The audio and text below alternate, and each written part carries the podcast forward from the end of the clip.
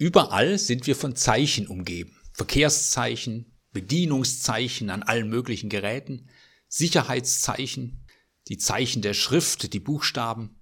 Manche sprechen auch von Zeichen der Zeit. Zeichen sind wichtig, sie geben Orientierung. Auch die meisten Firmen suchen nach einem einprägsamen Zeichen, einem Logo. Und wer es zu einem Zeichen gebracht hat, das jeder erkennt, der ist ganz oben angekommen. Die meisten kennen das Logo von Red Bull. Das sind zwei rote Stiere, die mit gesenkten Hörnern aufeinander losgehen.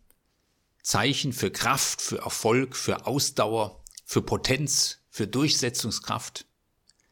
Man bekommt angeblich sogar Flügel durch Wasser, Zucker und Koffein. Nun ja. Noch bekannter ist sicherlich das Zeichen von Amazon. Ein Pfeil, der das Lächeln eines Smileys andeutet, geht vom A bis zum Z. Hier ist alles verfügbar, omnipräsent. Hier bekommst du alles, von A bis Z. Die große Freude am Konsum. A bis Z im griechischen Alphabet Alpha bis Omega. In der Bibel eigentlich ein Zeichen für Gott. Ich bin das Alpha und das Omega, der Erste und der Letzte, der Anfang und das Ende. Und von Jesus heißt es mal, Jesus Christus, gestern, heute und derselbe auch in Ewigkeit. Auch die Deutsche Bank hat ein einprägsames Zeichen. Ein Quadrat und im Quadrat ein Balken, der von links unten nach rechts oben zeigt.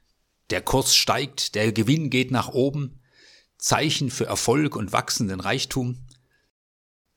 Spaß, Erfolg, Ausdauer, Kraft, dafür stehen solche Zeichen und man könnte noch viele hinzufügen. Ich stelle mir vor, die christliche Gemeinde möchte auch ein Zeichen, ein Logo. Sie gründet einen Zeichen- bzw. Logo-Ausschuss und sie überlegt, welches Grafik- und Designbüro das übernehmen könnte. Und schließlich sagt jemand, wir haben doch den ultimativen Designer, der die ganze Welt designt und geschaffen hat. Und so sagen sie, Gott, gib uns ein Zeichen, entwirf du uns ein Logo. Und Gott lässt sich Zeit und schließlich kommt ein großer Umschlag mit dem Entwurf Gottes. Gespannt wird der Umschlag geöffnet. Heraus kommt ein Blatt und auf dem Blatt ein Kreuz. Ich weiß nicht, wie groß die Begeisterung bei meinem fiktiven Logo-Ausschuss ist. Naja, das kommt jetzt aber nicht so kraftvoll und dynamisch rüber. Erfolgreich sieht das auch nicht aus. Und wo ist der Spaßfaktor? Ein Hinrichtungsgegenstand als Logo?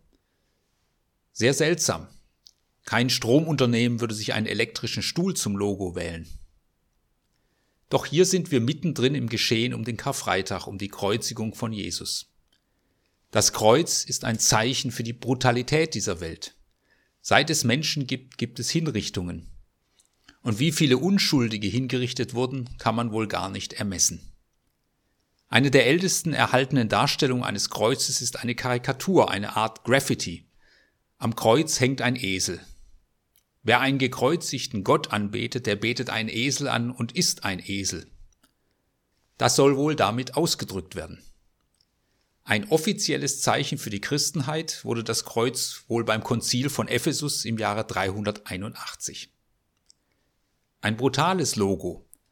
Doch gleichzeitig ist das Kreuz Zeichen der großen Versöhnungsbereitschaft Gottes. Das Kreuz, wir können aber auch an die Weihnachtskrippe denken, sind Zeichen, dass Gott mit Jesus ganz tief hineingeht in diese Welt. Ja, hinein bis in den Tod. Es ist ein Zeichen für die Verletzlichkeit des Lebens. Das ganze Leben von Jesus ist ein Zeichen der Nähe Gottes. Heilsam, hineinholend in die Gemeinschaft, versöhnend. Und das Kreuz bringt es ins Extrem. Gott geht mit Jesus auch hinein in das tiefste menschlichen Erlebens, ins Leid, in die Heimatlosigkeit, in die erfahrene Brutalität, in die Schuld, in den Tod. Und am Kreuz ruft Jesus aus, Vater, vergib ihnen, denn sie wissen nicht, was sie tun. Vergib ihnen, das Kreuz, Zeichen der Versöhnung. Das Kreuz ist ein Zeichen, das für die Seite des Lebens steht, wo es nicht um das perfekte Bild von mir geht, nicht um Fassade, sondern um Offenheit und Ehrlichkeit, um Barmherzigkeit. Und als solches Zeichen wurde das Kreuz ja auch immer wieder aufgegriffen.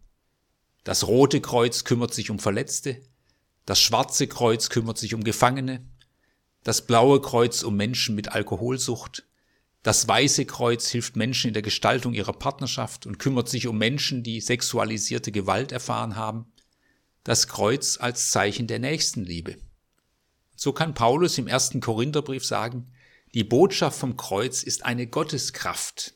Im Griechischen steht da das Wort Dynamis, etwas Dynamisches, etwas mit Sprengkraft.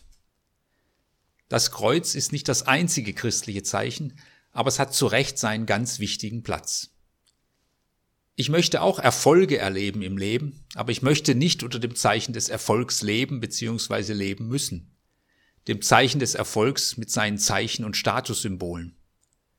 Ich möchte auch intelligent Leben gestalten, aber ich möchte nicht unter dem Zeichen der Intelligenz leben.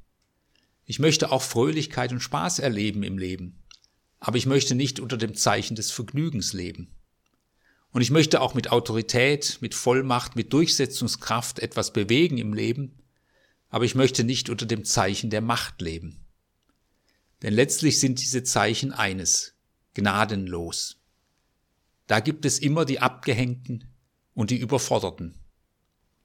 Ich möchte unter dem Zeichen von Kreuz und Auferstehung leben. Das bedeutet unter dem Zeichen der Gnade und des neuen Lebens. Ich möchte auch unter dem Zeichen der Vergebung leben, dass ich Dinge des Lebens bereinigen und neu anfangen kann. Unter dem Zeichen seiner Gnade, die uns nicht klein, sondern groß macht, weil sie uns zur Entfaltung bringt. Letztlich möchte ich mit einer Person leben, mit dem auferstandenen Jesus Christus.